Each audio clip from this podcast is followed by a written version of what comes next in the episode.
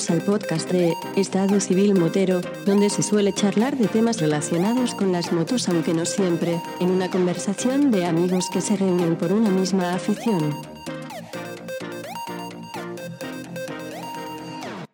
¿Qué pasa, mi arma? Hombre, eso de mi arma me ha gustado, teniendo en cuenta que soy mi arma. Oye, yo eso es una pregunta que tengo que hacerte, tío, que siempre he tenido curiosidad. ¿Tú eres mi arma? Hombre, yo al ser nacido en Pilar soy mi arma. No lo puedo remediar ni lo puedo evitar ni quiero. Sí, pero. Yo soy mi arma. Pero. Bueno, eso es como decir que yo soy descendiente de Gengis Khan. No, a ver, Gengis Khan no nació en Huelva ni se supone que tenga ningún, ningún hijo en España, por lo tanto tú no podrías descender de Gengis Khan. Pero, por ejemplo, al nacer en la provincia de Huelva, eres choquero, te guste o no te guste. Entonces yo, al haber nacido en la provincia de Sevilla, soy mi arma. Otra cosa es donde resida, otra cosa es donde, de lo que yo me pueda sentir y todo este tipo de cosas. Pero si he nacido en Sevilla, soy mi arma. Aparte que yo soy mi arma, me gusta ser mi arma, no me avergüenzo de ser mi arma, me río un montón por ser mi arma y si la gente se mete conmigo llamándomelo, a mí como que me da igual. No es una cosa que me ofenda. ¿Me entiendes? Luego cuando me dicen, ¿tú de dónde eres? "Hombre, soy de Pila. Vivo en Hinojo. Trabajo en Armonte. Podemos decir que últimamente soy tres cuartas partes de Huelva o dos terceras partes de Huelva y una de Sevilla. De Maruita. Le dije yo a la vieja. No, loco, pongo. Hostia, pues a lo mejor pongo ya esta canción en la playlist de, de este episodio. ¿Estás cómodo, no, Gachón? Me he puesto, con todos los cojines que tengo, me los he puesto debajo. Estoy más cómodo que nunca. ¿Te la has puesto debajo? Detrás. ¿Está dolorido? No, eh, que conste que no. Y eso que el sábado y domingo he utilizado el azadón. Algo que hacía décadas que no utilizaba. Lo que tiene uno que hacer para pa, pa, mm, pa- pa dejar bien el huerto. árbol asqueroso que tengo. Para dejar bien el huerto. Oye, Peluzo. ¿cuándo fue la última vez que tú y yo salimos en moto? La última vez que tú y yo salimos en moto fue este pasado domingo. Hay que referir antes de esa, porque eh, el, hilo va. esa. La, la pregunta va al hilo. Antes que esa, si no me falla la memoria, fue cuando fuimos a Galaroza. Hace ya Uf, pues, y eso hace ya por lo menos. de dos a tres años. La foto del otro día. Exactamente, que estábamos con Yolanda, estábamos con Javi, el chico, estábamos con un chaval que tenía una XR, ¿te acuerdas? Una Venía XR 1000. nosotros también dos de Hinojo, de Hinojo, de Hinojo dos, venía, bueno, venía Javi y venía el, el otro Javier de Hinojo con un Ovestron. Eh, Y tiene que hacer hace tres, porque este año y el anterior no se ha celebrado Galaroza. Bueno, eh, yo te voy a dar una mala noticia. Venga, Papá Peluzo está esperando que yo lo llame. papá Peluzo, ¿eh? yo lo sabía, yo lo sabía. O sea, vamos, lo sabía como Gonzalo que me llamo. Te voy a contar la historia. llámalo, llámalo, no pasa nada, le voy a dar un reborcón. Eh, hombre, para que no te cojas de sorpresa, para que luego nos diga, ¡ay, que esto ha sido imprevisto! No, pero la otra vez fue No, de no, imprevisto. Pero esta No vez, es que esta mañana él ha ido al hospital eh, con su respectivo. Entonces me ha pedido que le, que bueno, que le hiciera compañía. Como él cuando viene me hace compañía a mí y con esto de confinamiento no puede realmente desplazarse fuera de lo que es el ámbito esencial de- del médico, me dijo, Vampi, vente para acá. Digo, venga, voy para allá. Y ahí, el hecho de que no hay huevo, pues, ¿cómo que no hay huevo? Y bueno, y grabamos un podcast. Lo que pasa es que fue cortito, fue de unos 40 y pocos minutos. Y me llama hace un rato y me dice, oye, Vampi, que estoy solo en casa, que estoy aburrido, ¿por qué no rellenamos esos 45 minutos? Y le digo, Antonio, los 45 minutos que tú me estás comentando mm, ya se han pasado por la, el editor, ya están editados y están en cada una de las plataformas de podcast, con lo cual ya no se puede hacer nada. Pero he quedado con Gonzalo, con el niño de los gomáticos, así que lo raro es que no me haya pegado ya un toque con lo agonía que es Nah. Ha llegado a su puerta cansino, el cansino, el cansino, apejeta, apejeta, apejeta el cansino. Ha llegado el cansino, señora, sin moverse del sofá y en su propio El domicilio. domingo cuando salimos se lo tuve que, se lo dije. Digo, ¿cómo se nota que tu mujer está fuera de España? Nah, qué va. Qué va. Está como cuando tú coges el perro, te lo llevas al campo, le quitas la correa. ¿Eh? Casi, Pues igual. casi, casi, casi. Yo alabo que él pueda hacer cositas como, como las que hace de poder disfrutar de, de salir la moto, pero claro, él ahora se encuentra en la tesitura de que tiene tiempo, moto está, como quien dice, sin ningún entretenimiento obvio que hacer en casa, pero ahora está confinado. Lo más lejos que puede ir es a Matalascaña y para atrás, a Mazagón y para atrás, a Hinojo y para atrás. Pero es que ni eso, porque la tiene desmontada. Ah, bueno, es verdad que dijo que iba a mandar las suspensiones a, a revisar. Sí, sí, la tiene desmontada. Y de hecho ayer formó una película, yo la imagino mentalmente porque conozco mi moto y, tu- y tuvo que ser tela de guapa. Oye, que eh, he ido a echar mano a las herramientas y me falta una L7 que creo que está pegada en la rueda tuya trasera de la de Enduro, ¿no? Estaba, estaba. Una pedazo de alcayata con tres pares de narices. Lo que pasa es que como yo soy un piloto previsor, monté unos muses y a mí me da igual que se clave una arcayata como que se clave en 14. Mola ese, ese pedazo de invento del mus. Ventajas todas, inconvenientes. A la hora de montarlo y desmontarlo un poquito hijo puta. Pero bueno, disponiendo de máxima tecnología, ¿vale? Una maquinita que fabrican en Finlandia que se llama Rabaconda, de la cual hay muchas copias, muchas. El mercado está inundado de copias de Rabaconda, pero la Rabaconda sigue siendo la mejor. Tú puedes llegar, si eres bueno, por ejemplo, un piloto profesional, puede cambiarte un neumático entero con mus, o sea, desmontar el viejo y montar el nuevo con mus en tres minutos. Joder. Es impresionante. Yo, como no soy tan bueno y además no he perfeccionado mi técnica, yo voy más a otro estilo. Yo en mis 10 minutitos, tranquilo. Hombre, Pero si eh, me fuera evidentemente un título en ello, también te lo hacía en tres minutos. Con cierta precaución y con cierta habilidad, vamos, yo, yo es que ni, ni los 10 minutos, yo echaría mínimo 20. Pero tú piensa, piensa que el, el mus, eh, la mayoría de los muses equivalen a llevar el neumático inflado a 0,8. Tú piensas cómo desmontas tu neumático que está inflado. Con la ventaja de que no vas a pellizcar la cámara, porque no existe tal. Pero tienes que hacer algo para poder extraer ese neumático, sacarle ese mus y montar un neumático nuevo. Si tú eres un piloto que se está jugando el Mundial de Enduro y tú eh, has terminado la carrera y antes de meter la moto al parque cerrado, si llevas algo roto o, dispones de tiempo extra, antes de meter la moto en el parque cerrado, pasas por tu box y arreglas o montas lo que necesites para el día siguiente, teniendo en cuenta que son carreras de dos días. Eh, yo he visto, he presenciado a pilotos del Mundial, pilotos españoles, Chevy Pong, Iván Cervantes, yo los he visto en el parque cerrado montar dos neumáticos nuevos, o sea, neumático delantero con mus, neumático trasero con mus y el tubo de escape completo desde que sale del cilindro hasta que engarza con el silenciador en 15 minutos. Ahora vas y lo cascas. Se le había sobrado al tío de tiempo en el rally 15 minutos. Se fue al parque cerrado y los mecánicos solo pueden darte las herramientas. Los demás tienes que hacerlo tú solo. Llega ese tío, monta la moto un caballete, desmonta un neumático, lo tira a la rabaconda, lo saca, coge el nuevo, que ya viene con el mus montado, porque alguien ya se lo ha dado con el mus montado, pero tiene que meterlo él en la llanta. Luego lo pone en la moto, quita el otro, repite la operación y va para el tubo de escape, quita el tubo de escape que tiene un bollo en una moto de dos tiempos y monta un escape nuevo. Terminas, te metes al parque cerrado, te la ve el comisario y la suelta. 15 minutos. Lo que es un profesional. O sea, una cosa espectacular. Luego dicen que el enduro no es tan vistoso como otras disciplinas. Tío, te vas al parque cerrado y ya estás haciendo cosas inauditas. Es impresionante. En el foro siempre se ha dicho de que cuando salgas al campo nunca salgas solo. Porque claro, cuando vas al campo eh, tú estás ahí eh, bueno, dejado de la mano de Dios, no estás en una carretera que te pueda auxiliar, ¿no? Y cuando tú pinchas o se te avería la moto, todo el que tiene moto de enduro tiene que conocer su moto a la perfección y saber cómo se desmonta o cómo se monta o cómo reparar o cómo no reparar. Y llevar en la dotación de herramientas todo lo necesario para salir del trance. ¿Vale? Tienes que llevar un juego de llaves fijas que con que sean para los 3-4 tornillos importantes.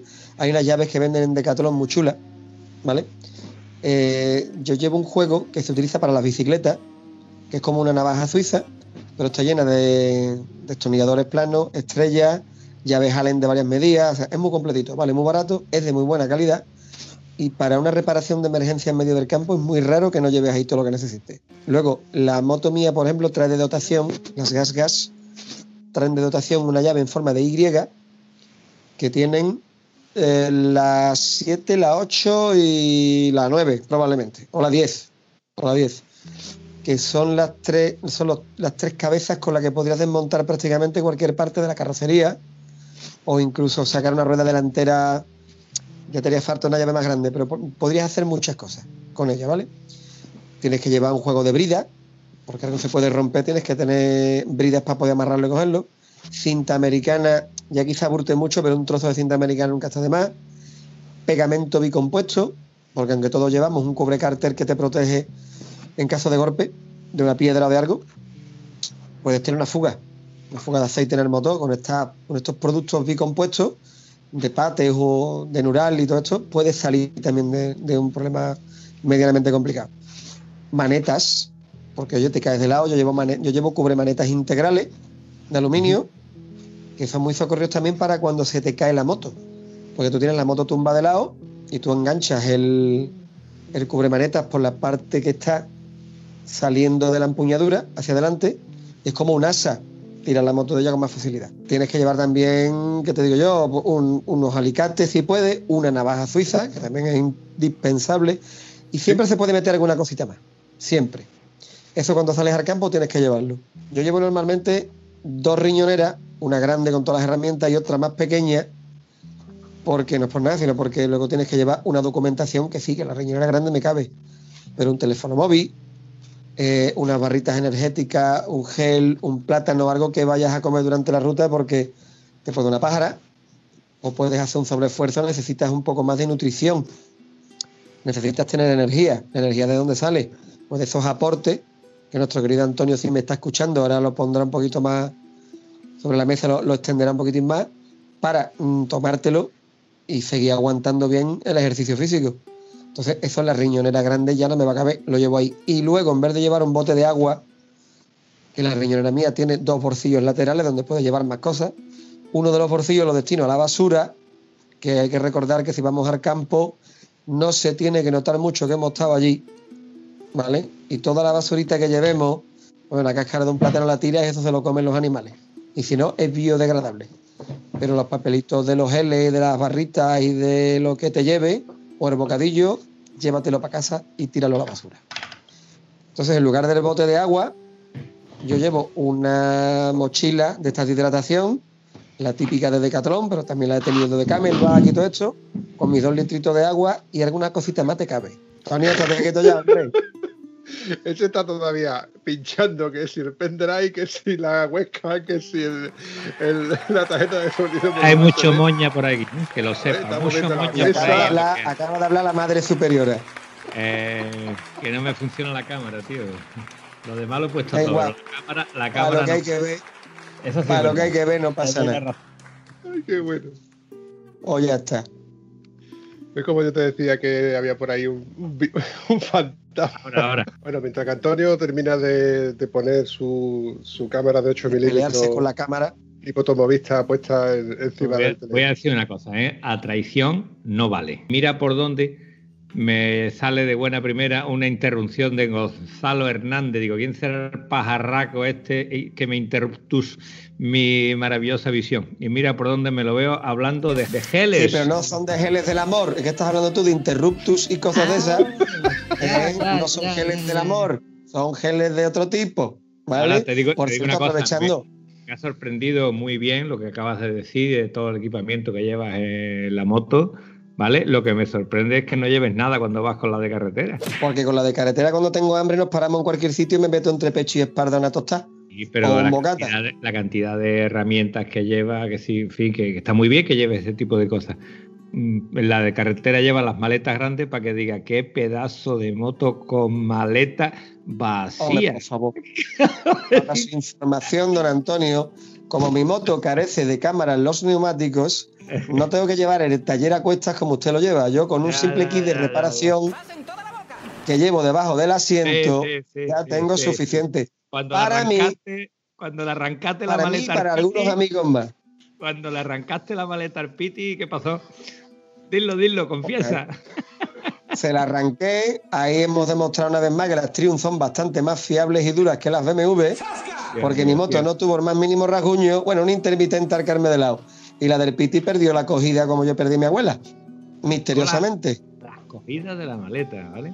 Arrancó de cuajo la acogida al chasis de la maleta. No sabemos. Hablamos de R1200 GS pre-motor de agua. Oye, y la, el seguro que tenía el Piti, ¿nos acordamos del nombre del seguro? Porque sería mm, digno de mención, de mencionar quién es el seguro. Eh, el seguro no era del Piti, el seguro era mío, que yo era el que le había dado el golpe.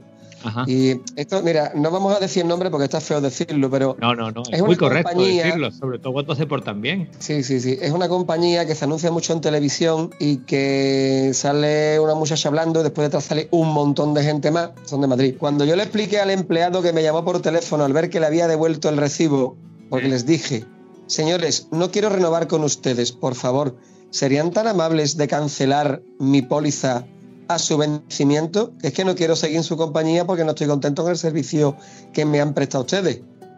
¿Vale? Sí, sí, usted no se preocupe, usted nos manda un correo electrónico explicando los motivos y nosotros damos de baja la póliza. Actúo en consecuencia y qué casualidad que a los tres meses o así, eh, cuando tenía que llegar vencimiento de la póliza, vence, vence, me la cobran. Digo, hola, coño, qué bien. Cojo inmediatamente, me meto en mi cuenta bancaria y lo doy para atrás. No tardan ni tres días en llamarme. Oiga, mire usted, fulanito de tal. Sí, soy yo.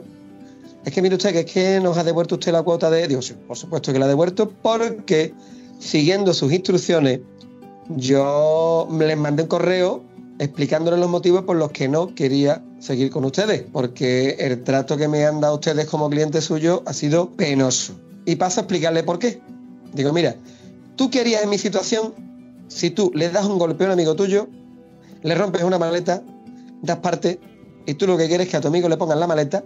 Y los señores de seguro primero mandan un detective para ver si es cierto. Detective que me pregunta el nombre de todos los que estaban allí y a todos los que estabais allí, porque a ti te llamaron, ¿verdad, Antonio? Correcto.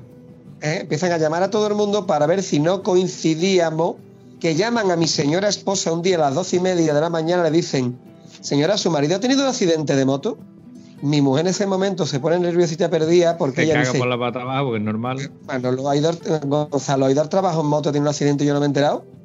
Claro, cuando ya, o sea, mm, o sea, no son formas, no son formas, no son formas. Yo entiendo que la compañía tiene que mirar por sus beneficios, ¿vale? Como compañía privada que es, pero de ahí a que a mí me traten como un delincuente y que me digan que es que usted ha dado parte en el accidente con un amigo suyo, a ver, ¿usted cuando sale en moto con quién sale? ¿Con el, conde Drácula? Lo que es duro que te digan que no te van a pagar el siniestro porque era tu amigo. Entonces. Correcto. Entonces, claro, este muchacho que me llama por teléfono, cuando le cuento toda la rajada esta, me dice: Oh, tiene usted razón, caballero, tiene usted razón. Digo, ¿a qué la tengo? Digo, pues ya sabes, le dices a tu supervisor que yo con mutua madrileña no contrato más. A tomar por culo. Bueno, bueno, pero vamos a ver, cada cosa a lo suyo. Ahora tienen una, una publicidad muy buena que te dicen que te bajan el seguro de tu moto, cueste lo que cueste. Yo llamé y le digo, mira, yo estoy pagando actualmente 180, en aquella fecha estaba 180, creo que pago, tengo más free, creo que pago 150, una cosa así. Entonces, como yo iba a pagar menos, con mi seguro estoy pagando 180. Dice, no, no, el seguro este vale 200, no sé cuánto. Digo, entonces la publicidad que es, es que el seguro nuestro vale 400 y nosotros se lo dejamos a usted en 220. Por eso está pagando casi la mitad. Digo, vale, vale, vale, ya me has convencido. Y si encima después, cuando tiene un siniestro, falla, yo estaba con línea directa, simplemente me pasó una cosa por el estilo, pinché, ¿recuerdas? El tornillo de relentí puesto ahí en la rueda. Pero que me estás container. Y tardaron nueve horas en recogerme. Entonces, claro. yo voy a tardar, me parece que nueve años en olvidar esto y poder renovar otra vez con ellos. Tú has escuchado el audio que he puesto yo en el grupo hoy sobre línea directa aseguradora, ¿no? No, no he estado yo liado, no he escuchado ese audio. No te preocupes. Me llega una llamada de línea, o sea, número 910 ah, de Madrid. Descuergo, dígame si es un cliente, descuergo. Eh, buenas, esta llamada es de línea directa aseguradora. Como usted nos ha pedido, le llamamos para hacer una propuesta. Digo, que yo le he pedido a quién qué. Cuelgo. Me vuelven a llamar a los cinco minutos. Otra vez yo, cuelgo. Me vuelven a llamar a los cinco minutos. Vuelvo a colgar ya la enésima vez, ya me harto y le digo, a ver, robot, escúchame. Como esto lo estáis grabando, ¿vale? Como esto lo estáis grabando, como me volváis a llamar, voy a la Guardia Civil pongo una denuncia. Cuelgo y me vuelven a llamar. Digo, ya, pues ahora nos vamos a reír un rato.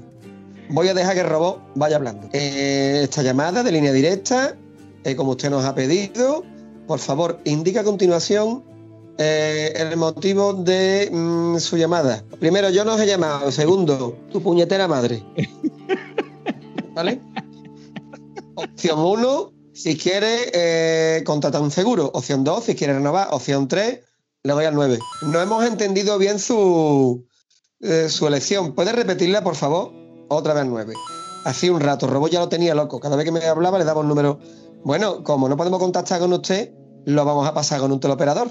Digo, ahí es donde yo quería llegar. Ahí quería llegar. Ahí es donde quería yo llegar. Mm, me pasa con el- una operadora, en este caso una operadora, señorita se llamaba Eva Lozano, y me dice Eva, eh, es- es- servicio de atención al cliente de línea directa aseguradora, me llamo Eva Lozano, ¿en qué puedo ayudarle? Digo, ¿me puede usted ayudar lo siguiente? Me han llamado ustedes 14 veces, 14 veces a mi teléfono sin mi consentimiento, porque yo no les he dado a ustedes mis datos ni sé quién se los ha proporcionado. Si en el mismo momento que termine esta conversación no dejan ustedes de llamarme, cojo y pongo una denuncia en consumo y además les digo que me ha llamado usted. Hombre, caballero, mire usted, digo, no, ni caballero ni nada, que les he dicho que no me molesten más, que no quiero que me llamen, que me están ustedes llamando cuando estoy en mi casa descansando. Son las 3 de la tarde. Las 3 de la tarde no son horas para llamar a nadie y para molestar a nadie. Así que le pido que le diga usted ahora mismo a su supervisor que como vuelvan a llamarme, voy directamente al cuartel de la Guardia Civil y pongo una denuncia. Adiós, muy buena. Y cuando voy a colgar me dice, no, no, no, no me cuelgue, no me cuelgue, no me cuelgue. Digo, sí, sí, te voy a colgar. Pero ahora mismo. Dice, no, hombre, me tiene usted que dar su DNI para poder dárselo al supervisor para darle de baja y no volverlo a llamar más. Digo, ¿mi DNI quiere usted? Muy bien, ¿cómo me ha dicho que se llama usted? Eva Lozano. Digo, muy bien, Eva Lozano. ¿A qué hora me ha llamado usted? Las 3 menos 5 minutos. Muy bien, le di mi DNI. Ojito, he apuntado su nombre, ¿eh? Mi DNI es tal. Vale, muchas gracias, caballero. Y perdone usted las disculpas. No, ya está, pero a ver si no me llamáis más, ¿eh? No es la primera vez que lo hago, ¿eh? Ya lo he hecho más veces, es que ya está bien. Pero no te habrán llamado de, de las líneas como molestar o, o robafón, ¿no? Sí, sí, también, también. bueno. Cosas, también. cosas. Y de Repsol y de. Si yo te di mis datos, tú me llamas. Si yo te cuelgo una vez, es que no quiero que hables. Si te cuelgo dos, es que no quiero que me llamen más. Y ¿Qué es lo que no muchísimo, menos, y muchísimo menos el de ratito que tienes tú para descansar. Exacto. Referente al tema de, de- de los seguros, con esto de, de- de que tú has comentado, Antonio, de no, en línea de. eh, bueno, que es seguro, ¿no? Te ponemos el seguro, cueste lo que cueste, te lo ponemos a la, a la mitad. No sé qué. Esos son, se llaman eh, ofertas de captación. Yo tenía un conocido eh, que el tío, la verdad, que estaba muy puesto y, y- y decía: la única fórmula de ganar dinero, de perdón, de no perder demasiado dinero con los seguros, porque los seguros nunca pierden, es anualmente ir cambiando de seguro. Entonces, cuando tú cambias de seguro, siempre te buscan una, una oferta de captación. Pero para eso, tienes que dos meses antes de que te finalice un seguro, darte de baja o decirles que te vas a cambiar de seguro para que así te busquen Correcto. una oferta de A ver, captación. mejoren, correcto. Como antiguamente pasaba con los teléfonos móviles y las compañías de teléfonos móviles. Si os acordáis, no, yo me voy a cambiar de compañía, hago un amago de, irme y resulta de que me dan una oferta que, que una oferta que es irrechazable. Entonces existe ese tipo de, de ofertas de captación. Pero ¿qué es lo que pasa? Que cuando tú haces ahora haces un año, el año siguiente, el año siguiente llega un momento en que te cansas y dejas de hacerlo porque se te olvida o por lo no quieres hacer. Y al final entras en la trampa de que se te ha pasado el tiempo de esos dos meses antes de que caduque y te lo tienes que comer con patatas. Hay correterías de seguro como la que yo tengo, que no voy a hacer por propaganda porque no me apetece hacerle propaganda, pero que se dedican a jugar con tu seguro e ir intercalándolo en ciertas compañías para que te bajen el precio. No te bajen el precio realmente, pero si tú vas a pagar evidentemente lo mismo, porque todos los seguros suben. Lo que pasa es que te dicen, mira, en esta compañía que es nueva, mm, sale un poquito más barato. ¿Te, te interesa? ¿Te doy- ¿Me das permiso? Sí, venga, pues entonces te pongo esta compañía que es una low cost de otra tercera o de, nom- de renombre y te, va, te busco un seguro más baratito. Hay que tener mucho ojito con esas cositas. Eh, cuidadito con las low cost. Cuidadito. Que son low cost porque te dan menos cobertura y menos servicio. ¿Vale? Y ahí ha habido mucho jaleo. Porque mm, no es la primera vez que te dicen, eh, mire usted, yo es que tengo el coche roto en Matalascaña porque he venido a pasar fin de semana y aquí no hay taller que me lo arreglen y me tienen ustedes que llevar coche a Sevilla y te dice, te lo dejas en Matalascaña y buscas un taller. O lo más lejos que te lo llevo es a 30 kilómetros. Te lo dejan en Almonte. Y tú dices, pero bueno, pero si yo, se supone que a mí el coche me lo tenéis que recoger y llevarlo a mi domicilio. Te dicen, no, es el problema de las letras pequeñas. Las empresas low cost de seguro, ¿eh? las empresas low cost de seguro son low cost porque han estudiado la oferta que te hacen para cubrirte lo básico y lo mínimo, pero luego tú te crees porque no lees nunca la letra pequeña, no te la lees bien, que tiene las mismas coberturas que el otro seguro que en vez de costarte 150 te costaba 300. Por eso yo cuando contrato un seguro me meto en los famosos buscadores, no busco nunca una compañía barata, porque estas como Nuez y compañía tienen trucos, y veo, ¿qué quiero que tenga mi seguro? Quiero que tenga estas coberturas. Asistencia en carretera desde kilómetro cero, en fin, todas las historias que tú vayas buscando. Comparo entre tres compañías similares y veo qué precios tienen cada una con las mismas coberturas. Y elijo la que más me convenga. Y nunca elijo la más barata, porque la más barata tiene este tipo de problemas. Que te ofrecen una cosa que luego no es así. Ojo, es barata por alguna razón. Como cualquier cosa en la vida. Un coche barato porque es barato. ¿Vale? Un neumático barato porque es barato. Porque no te está ofreciendo lo mismo que otro producto mejor. Si cumple con lo que tú le pides, vale, o sea, todo un Dacia Duster no le vas a pedir que te dé el mismo rendimiento que un Volkswagen Touareg, ¿correcto? Es imposible, por eso valen lo que valen. Aunque hay gente que lo pretenda. Pues esto es lo mismo. Mucho cuidadito con las letras pequeñas y las compañías low cost. Yo tengo que puntualizar que hay que tener mucho cuidado con las compañías baratas y con las demás. Porque lamentablemente eh, nos hemos montado en el carro de que la cosa está muy mala que las pobrecitas compañías de seguro, como los pobrecitos bancos, ha habido gente que no lo han pagado cuando lo tenía que pagar, y entonces el banco ahora pues, no puede nada más que cobrarte todo lo que pueda meterte por mandarte una carta, etcétera, etcétera. Entonces yo he tenido chascos con compañías de seguro que después de estar años con ellos, pues sencillamente no me han pagado cuando tenía un robo, cuando tenía un siniestro. Los tengo denunciados, pero como la justicia va a la velocidad que va, pues ya veremos si algún día se cobra algo o no pagan nada porque ellos tienen sus abogados para esto. En fin, eh, como dice mi amigo Vampi, corramos un estúpido velo porque esto habla de política y la política no tiene remedio, aunque sea la política de las compañías de seguro. Por desgracia es un tema que suele ser peleagudo, pero ahí está, ahí está. Y a todos nos afecta de un modo u otro, porque todos estamos obligados a tener un en responsabilidad civil, en nuestro coche, en nuestra casa, en nuestra moto y luego y todo esto pues nosotros pagando, porque nosotros somos los que pagamos religiosamente y somos los beneficiarios y los perjudicados más veces que los, que los beneficiarios.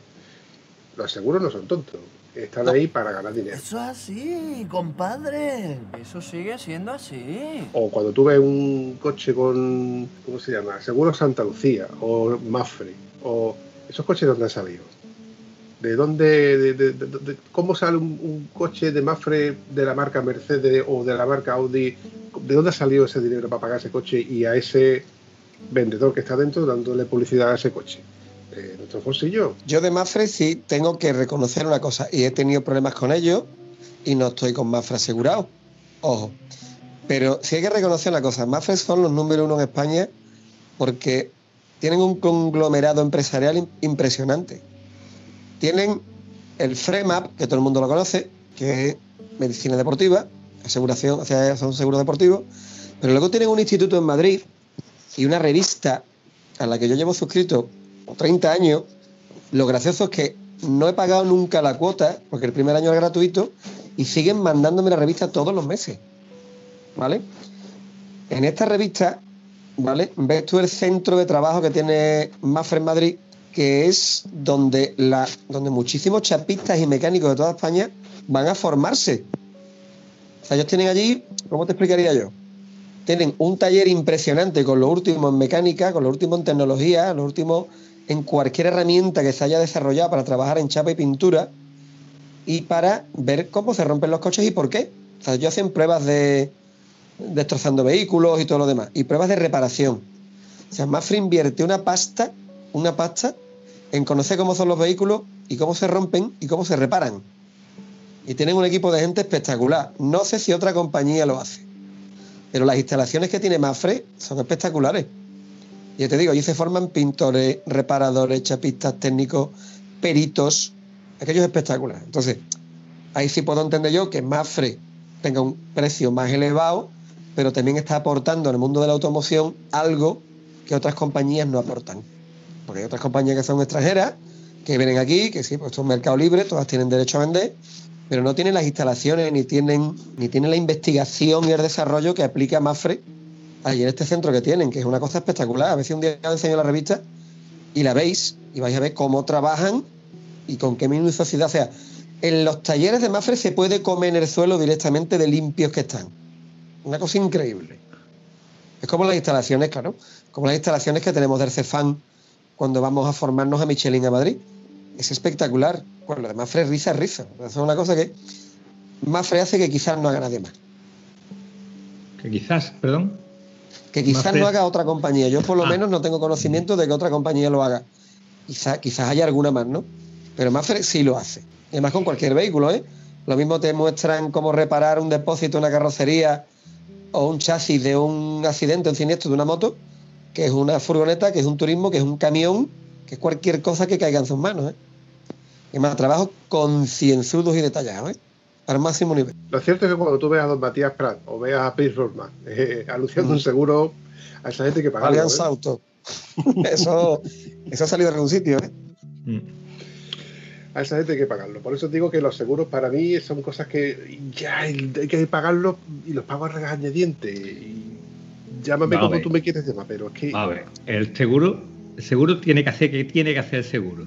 Tú le estás pagando al seguro y cuando tú tienes un problema, pues el seguro está ahí para eso. Te va a llevar años pagando sin que tengas problemas. Pero el- a mí lo que me fastidia, lo que nos fastidia a todos, es que tú pagas, pero a la hora de que tengas un siniestro, tenga esto, tenga un comportamiento malo o lo que es peor, que te digan que no te voy a reparar porque la moto es de tu amigo. Pero una pregunta, esto ha empezado diciendo, porque es raro que nos vayamos de un tema a otro, ¿eh? Es muy raro porque Sí, nosotros resto una línea y no la perdemos, ¿vale? Pero esto ha empezado diciendo por qué cosas que había que llevar en tu mochila. Y tú llevas en tu mochila de, de tu moto un montón de cosas y cuando tiraste la moto, la moto del pit y la arrancaste la maleta de cuajo, ¿cómo pudimos llevarnos la maleta del piti para casa? ¿Eh? Atándola con una correa al asiento. ¿Y dónde estaba probablemente la correa? la llevarías tú. Ah, pues claro que la llevaba yo. Pero tú no has escuchado nunca que en todas las pandillas hay un canijo, un gordo, un chino y un enano. Pues la pandilla nuestra, el que lleva los chismes, el baratillo, eres tú. Ahora vas y lo cascas. Sí, pero ¿Vale? lo malo es que, que el día que yo no vaya os veo desprotegido y yo quiero. Me gusta Pero proteger a mis niños.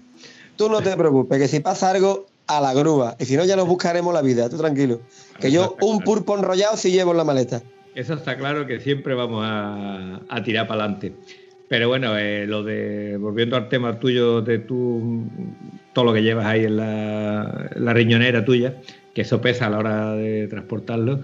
eh, hay una diferencia muy interesante. Cuando tú estás en el enduro y tienes cualquier tontería, que venga una grúa a recogerte es extraño. No va. Porque, eh, bueno, hay sitios que puede ser más o menos accesible, pero la mayoría de los sitios son inaccesibles para un vehículo de cuatro ruedas. De un enduro medio. No te hablo del enduro que haces tú, que sé que eres un porborilla andando por ahí. Lo cual te envidio grandemente. Pero eh, la cuestión es que si tú se te ha roto una cosa y tienes un trozo de alambre, a lo mejor solventas el problema y tiras para adelante.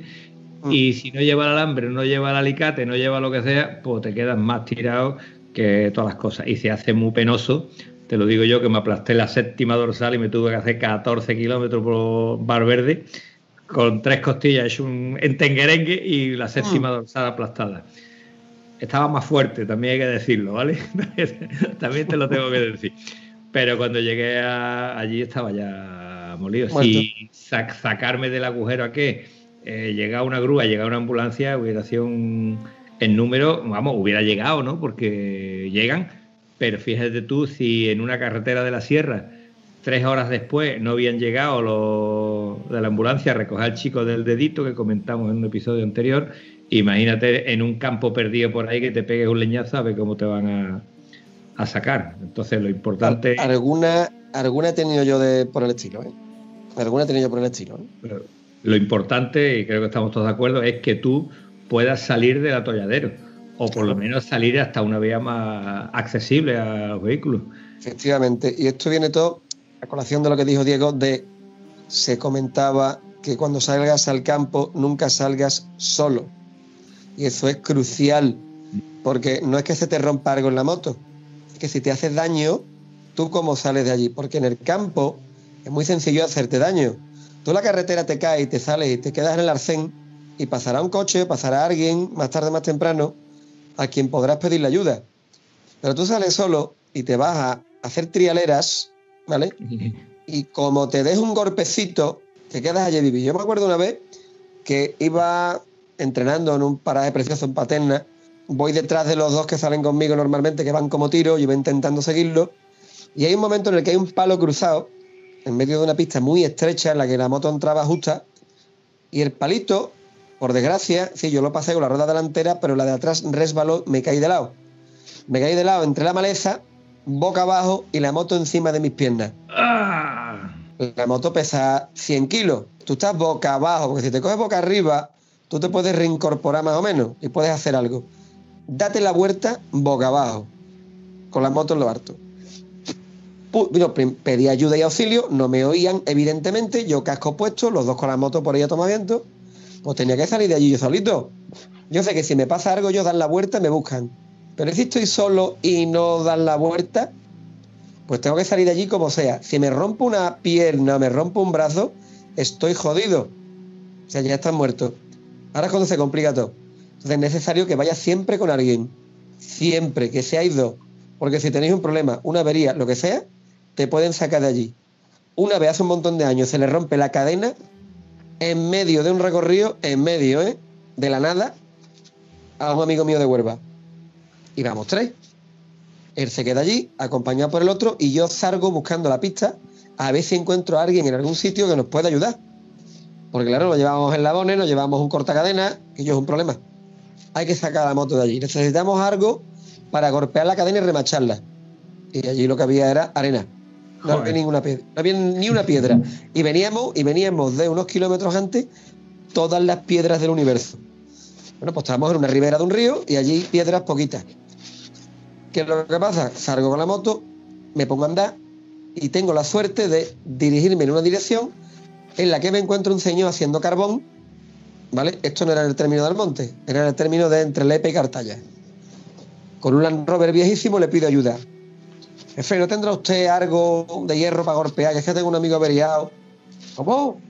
Vamos para allá ahora mismo. Y el hombre se monta en el Land Rover y se viene conmigo. Y, hombre, que no hace falta que venga usted. No, no, venga Vamos para allá. Y llegamos hasta donde estaba mi amigo, que ya era complicado en moto. Imagínate el Land Rover. No, lo que pasa es que se conocía aquello como el patio de atrás de su casa. Y llegamos allí, el hombre nos dio, tenía una, una punta de un palier de un Land Rover, vieja oxidada, la llevaba detrás tirada. Y claro, eso es macizo. Pudimos golpear la cadena, remachar los, los eslabones y pudimos salir de allí. Le dimos gracias a ese hombre. Pídame usted lo que quiera, hombre. No, coño, que yo me alegro, coño, para que eche el domingo bien, cago la hay que ver. No lo he vuelto a ver en mi vida a ese hombre. Mira que he pasado por allí veces. Y que, que el hombre no sacó del atolladero en aquel momento. Pero claro, si mi amigo Paco está solo, pues tiene que dejar la moto allí porque de allí no podía salir ni empujándola. Y otras veces que te quedas en una V en medio de un cortafuego y dices tú, bueno, pues de aquí hay que salir. Y O ahora, salgo yo por mi propio medio o me saca el 112. Y al final acabas saliendo tú, por muy cansado que estés, te recuperas un poquito, arrancas, tiras. Y cuando estás amarrando la moto en el carro, ¿vale? Después de haberlas pasado canutas y de todos los colores, después de decir yo soy gilipollas, hoy domingo se está mejor sentado en el sofá con una cervecita en la mano viendo motos SP, o estás amarrando la moto en el carro, magullado, dolorido, cansado, agotado y diciendo, el domingo que viene, ¿dónde vamos? Eso es lo que tiene el enduro, que eres un puñetero sufridor, eres masoquista con carné. a nosotros no nos pasa eso. Nosotros no decimos el domingo que viene dónde vamos. Nosotros decimos otra frase. Qué bien mal ha pasado. ¿Qué le ha pasado? Sobre todo si voy con los peluzos. Pero las rutas grandes que nosotros hacemos, tipo Almería, tipo las gordas estas, eh, te vas a... Hombre, es distinto, el- el- la dureza de la ruta es completamente diferente, ¿no? Pero 12 horas montado en la moto te deja el culito un poco deteriorado. Sí, y cuando, sí. te- cuando llegas al hotel y te estás duchando, dices, no tendría una cremita por ahí, porque mañana me voy a llevar otras 12 horas y voy a estar muchísimo peor. Hombre, yo te voy a ser sincero. Yo todavía eh, problemas en Zarba hacia la parte donde la espalda pierde su bello nombre para convertirse en algo más prosaico. No, no he tenido graves problemas. La verdad es que no. Nunca. Ahora, de alguna. de la postura, de dolerme un poquitín entre los dorsales o de la cintura, notarla ya cargar harto hace kilómetros. Que yo es que una vez meternos 800 kilómetros de un tirón como nos metimos aquel año yo salimos para la Rider y salimos el sábado por la mañana y cuando nos quedamos a dormir en Arcaudete ya teníamos 780 kilómetros metidos entre pecho y espalda, yo estaba ya de moto hasta los mismos. Eso mismo nos pasó con el Piti y etcétera, que fue una pasada, y acabamos en Almería. Y en ese día, con las mujeres, que llevamos a las mujeres, nos hicimos 800 y pico de kilómetros. Que 800 y pico de kilómetros en la moto nosotros, vale, pero con las mujeres detrás yo jamás No. me imaginé, primero que mi mujer aguantara esa paliza, y lo segundo es que cuando, porque íbamos con el Piti, esta gente tiene la costumbre de mirar para adelante. Entonces el que venga detrás que es rey. De hecho, en la primera ocasión, el primer día ya nos perdieron. Nos perdimos de a base de GPS llegamos al hotel. Y el segundo día íbamos por el mismo camino. Íbamos en una carretera sumamente estrecha. Había coche, un coche que iba a parar para salirse a una finca y era imposible adelantarlo porque venía una carretera sin arcén. Cuando ya por fin el coche se quitó, una carretera estrecha, yo iba dando caña, iba a 120, no llevaba intercomunicador y mi mujer me daba golpecitos así como diciendo, ¿qué quiere mi vida? Que se nos van a perder. Y cuando corto gas le digo, ¿qué quiere? Y dice, que corra, que se van. Digo, esto es lo que yo quería escuchar, esto es lo que yo quería escuchar. en fin, a lo, a lo que yo podía ir para poder alcanzar el grupito este, lo alcanzamos. Y la maravilla de, tú no has escuchado esa frase tan bonita que dice, la manita de Dios siempre viene. Pues después de haber hecho la ruta, de no encontrar sitio donde quedarnos, nos fuimos a un hotel en Roquetas y eh, empezaron a repartir habitaciones que quedaban las mismas habitaciones que, que el grupo, estaba justito. Y la muchacha, la recepcionista, como vio al señor Pitti junto con el que venían desparejados, dijo, esta parejita le voy a dar la suite. Y dijo el señor Ay. Pitti, la suite para nosotros, no quiero yo la suite. Y yo que estaba listo, dijo, trae para acá la suite, esa para acá. Y hasta aquí puedo contar, porque eso tenía una bañera redonda con un chorro de agua que se llenó en tres minutos la bañera y no te cuento más cosas. Pero fue muy bonito. ¿Qué pasa? Que no, os montaste un Brokeback Mountain, pero lo que pasó en el jacuzzi se queda en el jacuzzi, ¿no? ¿No te, no te has enterado de que yo iba con mi mujer? Yo me quedé con la suite para, para- con mi mujer y los demás Ey. fueron cada uno donde les tocó. Aun estando bien, no era como la suite ni parecía. La suite era una séptima planta con unas vistas a, bueno, impresionantes. Vistas al mar, vistas a todo. Los hotel estaba en primera línea. Y fue una auténtica maravilla. Para darle el broche de oro al día motero. Eh, mientras que me estabas contando esta historia de la habitación, se me ha pasado por mi mente ver a mi peluche y a mi piti, los dos desnudos, en, en la bañera. Y yo acabo de comer, por favor. Los por he favor, visto cambiemos de tema. Porque he que- compartido habitación con ellos en múltiples ocasiones y además tengo suerte, tengo suerte porque ellas duermen juntas y a mí siempre me dicen, la cama chica para ti. ¿Vale? Por lo tanto, no corro el riesgo, ¿vale? No corro riesgos de ningún tipo. Pero ellos dos Y escúchame, es digno de ver, es digno de ver, es digno de ver, es digno de ver a los dos muchachos ahí. Además, le- la última vez el cabrón nos grabó Dos osos. eh, o- en dos ositos, pero claro, es impagable, es impagable ver a mi Piti con sus calzoncillos tipo el Lee y los calcetines puestos, y los calcetines puestos. Eh, la libido te la tira al suelo directamente, o sea, olvídate de recuperarla. Es una visión sobrecogedora, pero bueno, cuando se levanta el otro mozarbete, ¿vale? El que, entraría, el que entraría en una discoteca gay y arrasaría, que es nuestro querido amigo eh, de la misma guisa, pero metro noventa. La barriguita y la joroba. Mm, Yo, mm, yo os quiero con locura, pero es verdad, muchachos, barriguita y joroba. Digo, vosotros habéis propuesto que yo mm, no tenga deseo sexual más en mi vida, ¿verdad? Decirme la verdad, cabrones. Tanto, yo, yo la camita chica siempre, no tengo problemas ninguno, ¿eh? Yo la camita chica. Qué romántico, qué romántico. Bueno, que que se creía que esto era un podcast de motos se va a llevar una decepción tremenda, ¿vale? Podemos empezar hablando de motos, ¿eh? Yo os puedo hablar de motos, ¿eh? Os puedo hablar de la actualidad deportiva que me he medio empollado un poquito. Hombre, claro, digo, por si me pregunta algo el Piti así sobre moto, digo, ah, actualidad deportiva está, del motor está muy bien últimamente en moto en España. Fíjate tú, ahí está un piloto de MotoGP español que va a ganar el mundial, que coge la bandera España, ¿eh? que no coge la del motoclub. Que no es poco, que no es poco. Sí, vamos a ver. Joan Mir, piloto mallorquín, que hasta hace un par de temporadas llevaba la enseña nacional en su casco, por cierto. En las carreras que ha subido al podio, o esta pasada última que la ha ganado, ha dado la vuelta de honor con la bandera de España. Y hombre, me alegra mucho porque, por un lado, es un piloto que no está cogiendo eh, la bandera con su dorsal, que me parece muy bien. Oye, que yo entiendo que ellos tienen que mantener un marketing y unas ventas de merchandising, ¿vale? Pero que además, como en estos últimos tiempos, esta, parece que está un poquito. eh, no mal visto, pero parece que es incómodo coger la bandera nacional, porque puede que haya alguien que a lo mejor pues se sienta un poquito incómodo.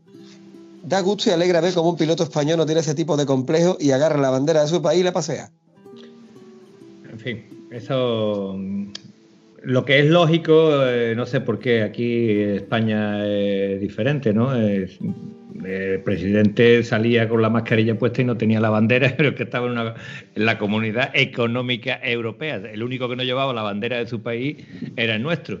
Después ha corregido el hombre y ya sale con la banderita puesta, incluso en su país, donde se sabe de qué nacionalidad es. Lo que vamos hablando, ¿hay posibilidades de que el MIR gane Todas. el, el Mundial? Las tiene todas, Antonio. Porque en la próxima carrera que es este fin de semana, con quedar tercero, ya es campeón del mundo. Bien. Ojo, campeón del mundo y además se da una serie de analogías curiosas con el pasado, porque el último título que ganó Suzuki, si os recordáis, fue en 2000 con Kenny Roberts Jr. Fíjate. Suzuki no ha vuelto a ganar un mundial desde entonces. Y el anterior, el último fue el de Kevin Swan del año 93. O sea, ya a Suzuki le tocaba. Ya a Suzuki le tocaba. Estamos hablando de 93, eh, 2000 y bueno, y ha 2020. seguido todos estos años hasta 2020. Ahí va. Y luego rompiendo. O sea, bueno, y otra cosa. La otra analogía, ¿cuál era que se me ha ido? Ah, y con un, un título ganado de una forma muy parecida a la de Nicky Hayden. Nicky Hayden, el pobre Nicky Hayden, que en paz descanse, eh, ganó un título, el título con menos puntos que nunca ha conseguido un campeón, y me parece que ganó una carrera también. Lo que pasa es que fue tan regular Claro, claro. la que se llevó nota al agua. Mir está haciendo lo mismo. Es muy regular, ya gana alguna carrera, está en todas y se ha desinflado Quartararo, que pensábamos que iba a ser Coco este año. Las Ducatis pues tampoco han funcionado. Eh, hay pilotos que han demostrado una irregularidad pasmosa. Y este Achite callando, no contaba nadie con él, estaba recién ascendido de categoría prácticamente. Y se va a llevar título. Se va a traer el título para España. Y si miras la estadística de los últimos años, quitando el título de Stoner, me parece que desde el título de Lorenzo en 2010 hasta ahora, hemos ganado todos los títulos en España. O sea, es una superioridad aplastante. Comparable quizá a la que tenían británicos e italianos en los años 60, en los años 50. Y ahora mismo estamos que no salimos, no sé lo que nos va a durar esto. Ya tuvimos una travesía en el desierto en los 90. Pero es para estar contento, ¿eh? Es para estar muy contento. Claro. Así que este fin de semana hay que intentar ver las carreras, señores. Que lo mismo España se lleva un nuevo entorchado en MotoGP. Está está súper bien teniendo en cuenta que cuando se lesionó eh, el señor Márquez, no esperábamos que a ver, no esperábamos que el título se quedara en España ni mucho menos, ¿no? Todos estaban pensando en Cuartararo, eh, en Dobby, y yo Dobby creía que tenía muchas muchas posibilidades, pero tú sabes, solamente puede ganar uno y las cosas son como son. Claro, y un campeonato tan raro, porque había un montón de gente que ha ganado carreras, luego el que ha ganado carreras que parecía que se iba a comer esto, caso de Cuartararo, de pronto se desinfla y te hace el 15 en una carrera o no termina. O sea, que es una cosa que puede que sea cierto que en, las carreras no es llegar y ganar una carrera, es gestionar, gestionar los puntos y gestionar todas las carreras. Date cuenta que Marque, Rossi, Lorenzo, todos los que han estado arriba, ha sido gente muy irregular pero por su fortaleza mental. Que sí, que son unos pilotos extraordinarios. Es que en MotoGP no hay ninguno que sea tonto, ¿eh? Todos saben que en moto. Ojo, que muchas veces decimos, ah, que es un matado. Y yo, pues, que es un matado, coge tú la MotoGP a ver si eres capaz de salir del bosque con ella. Hay un dato que es tanto para la MotoGP como, bueno, pues, eh, se habla de la Fórmula 1, pero cuando se habla de Fórmula 1, entre el coche que gana y el último que entra a, que pasa las vueltas, hay casi tres minutos de diferencia, del primero al último. Y tres minutos en 300 kilómetros, eh, eh, vamos, es una diferencia mínima y sin embargo tú lo estás viendo que es una barbaridad, ¿no? En eh, la, moto pasa exactamente lo mismo, ¿no? ¿Tú te acuerdas, Antonio? Perdona, ¿tú te acuerdas lo que decías en un podcast anterior, hablando con Oscar? De, es que para ganarle un kilo la bici son mil pavos. Correcto. Para bajar medio segundo por vuelta en una MotoGP o en un Fórmula 1, las cantidades son obscenas. Obscenas. Es un disparate. Entonces, esas diferencias que vemos nosotros, coño, que la ha metido en 30 vueltas, la ha metido minuto y medio. Vale. Tú divides en 30 vueltas cuánto es minuto y medio. Y verás tú los apretaditos que van. ¿Vale? Que al final de la carrera puede parecer tiempo, pero no es tanto tiempo, ¿eh? No es tanto tiempo. Y para conseguir eso hace falta una inversión en tecnología que es demencial. Las motos de hoy día, por el control de tracción, si no, sería complicado. Si te acuerdas de lo que yo comenté en el Dakar, que bueno, lo escuché en especial del, de los especiales del Dakar, hablaban de que las ondas oficiales del Dakar estaban entre 180.000 y 300.000 euros. Sí. Tengo por ahí una revista de, que hablaba de, del Renault Megane en, versión Kit Car del grupo N de carreras, que, que solamente el, el, mazo de cables costaba 23 millones de pesetas. En pesetas. o sea, ¿El, mazo de cables? El mazo de cables que, controlaba todo el coche, el mazo de cables, estaba valorado en 23 millones de pesetas. Solo el mazo de cables. Es una cantidad que se me quedó a mí memorizada. Para que veas tú la, cantidad de pasta que hay invertida en ingeniería en, lo que es la competición. Es que ten cuenta de que ganar es ganar. Estamos hablando de que ahí si hay que invertir, se invierte.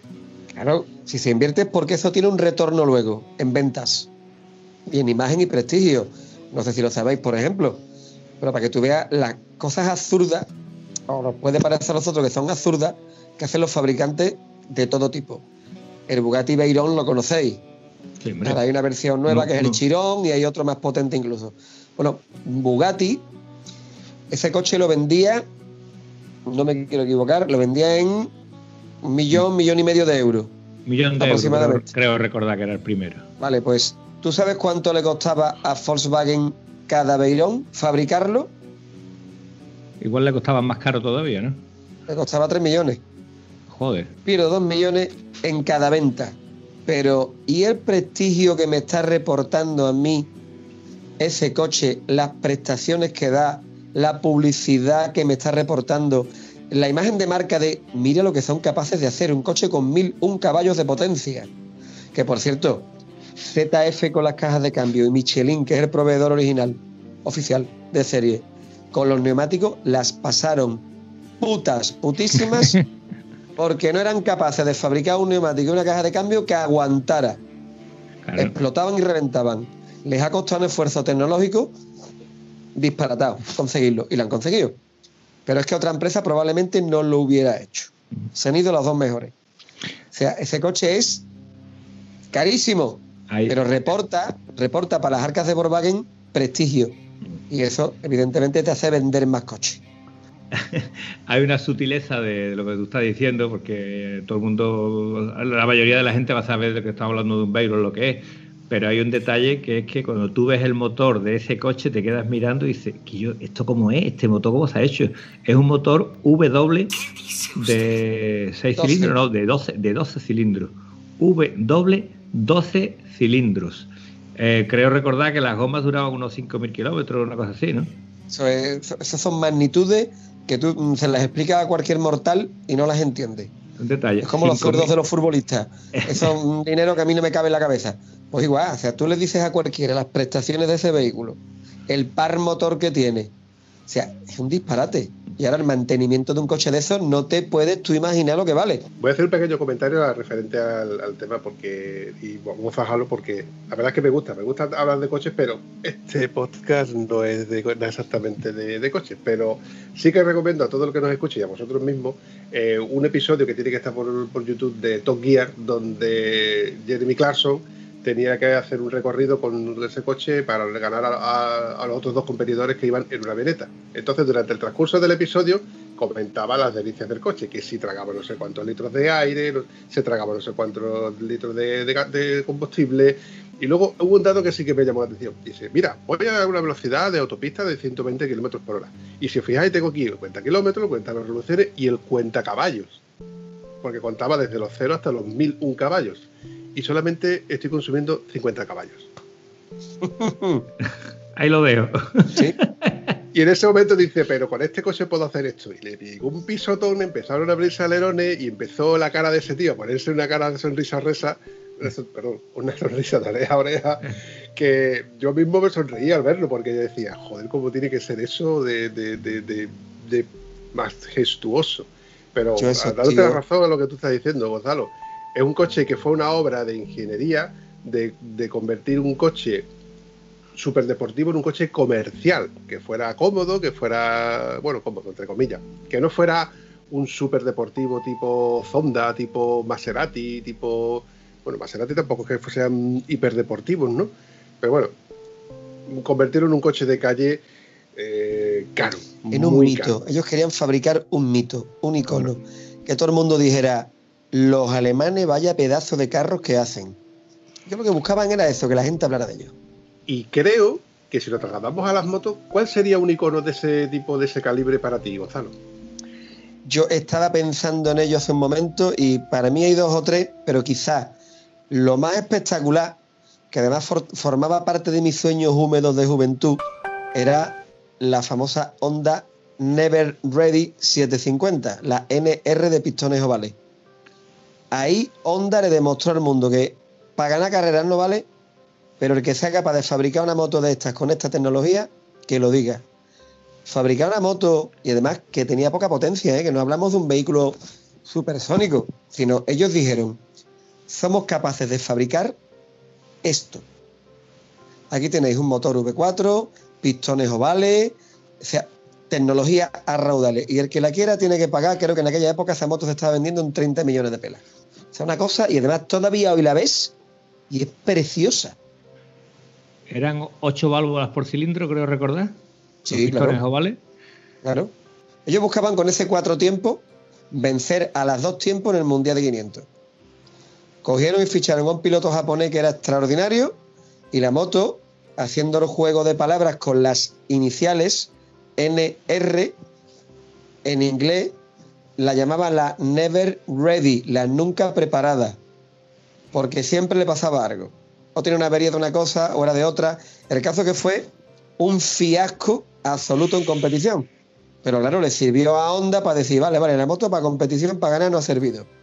Pero venga, el que sea capaz que haga esto. ¿Vale? Es algo muy británico, coger una derrota y convertirla en una victoria de mentirijilla. Me acabas de rememorar a, a, a mi Riesgo RV. Mi RV, ¿os acordáis de la Riesgo RV? Sí. Que tenía el, el depósito así tipo Depósito pirámide y, y las cachas muy para afuera, antes del modelo drag. Eh, se llamaba Riesgo RV50. Y en, en aquel entonces esa moto era la copia pequeña de la, de la Riesgo 80, que era la MR, luego salió la MR Pro. Pues yo tuve la feliz idea de, como yo me fabricaba mis propias pegatinas y mis propios plegos, pues le puse MR. Y cuando la gente me preguntaba por qué pone MR, María del Rocío o Digo, no, no, no. Es que esta moto es una. eh, la MR es de menuda ruina. Pues así es, así sigue siendo. Como Bueno, la eh, BMW, sí. Me- me- había un dato que quería decir. la- el juego de neumáticos del Veyron eh, me quedé pasmado porque te duran 5.000 kilómetros, pero no te preocupes, con 20.000 euros tiene otro juego de neumáticos para el cochecito. ¿De acuerdo? Así que Sí, es un coche fácil de mantener y bueno, se pone a 400 por hora. También será fácil de pagar las multas que te produzca ese coche. Hombre, si tienes ese dinero, seguro que las puedes pagar. Y ya para no extendernos más con el puñetero Bugatti, hay un vídeo en YouTube donde llevan un Beirón a hacerle el mantenimiento al taller. No os lo perdáis porque se os van a quitar las ganas de compraros uno para siempre. ¿eh? O sea, eso de tú levantar el coche, le quita el cubrecarte, le quita el tornillo y le tira el aceite, no, ¿no? te va a enterar. Te va a enterar. Cuando podáis lo buscáis. Todos los oyentes, ¿eh? todos los que oigáis esta parida, buscaros el vídeo en YouTube. Revisión, cambio de aceite, no me acuerdo cómo era. Bugatti Veyron. Vais a flipar, vais a flipar. Y con esto ya cierro el tema de los coches, ¿eh? pero es que me contaron no hace mucho de que cierto Cani eh, se compró un R8, el Audi R8, en la versión deportiva de, de Audi, y estaba buscando por cielo y tierra todo- entre todos los talleres de aquí de Huelva quien le pudiera cambiar las pastillas de freno y que no le cobrara los 600 pavos que le cobraban en el servicio oficial. Mm. Así que si quieres un deportivo, págalo. Y si quieres una moto deportiva, págalo. Y cuando yo te pregunté, cuando yo te pregunté, Gonzalo, qué moto crees tú que sería equivalente al, al, al Bugatti, me refería, en mi caso, yo pienso en la, en la Ducati Panigale, Sí, uff.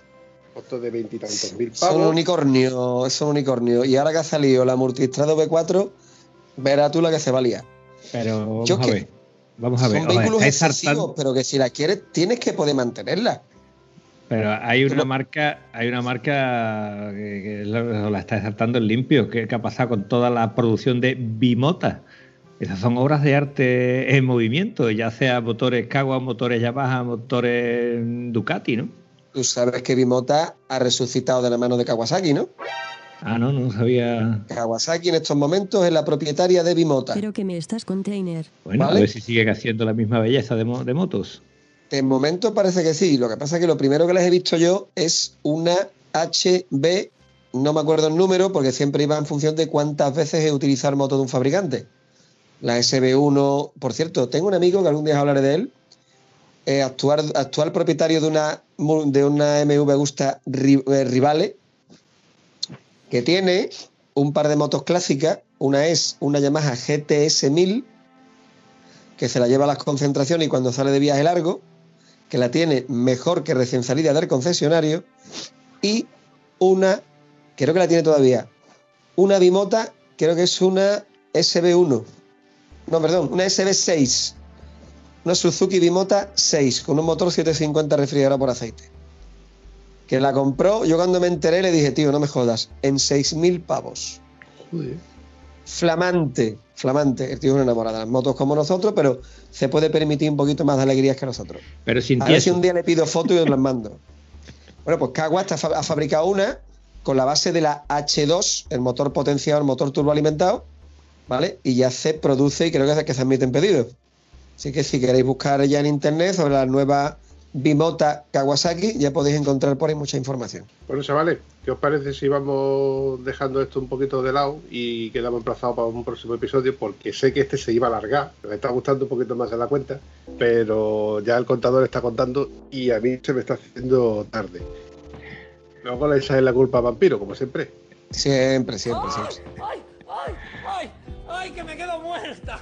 ¡Ay, esta tía de dónde la habéis sacado! En fin, chavales, como siempre, un placer. Y Bueno. nos vemos la próxima. El placer ha sido mío.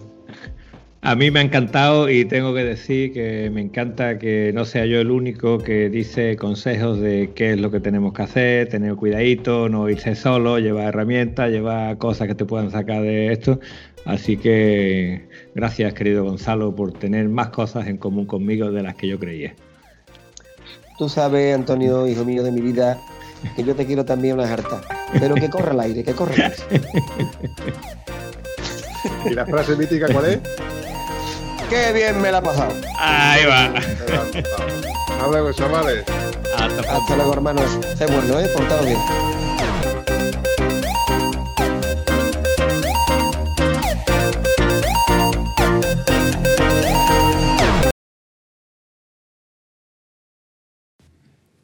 Hola, soy Alicia Sornosa y quiero mandar un abrazo muy fuerte a todo el grupo de los peluzos.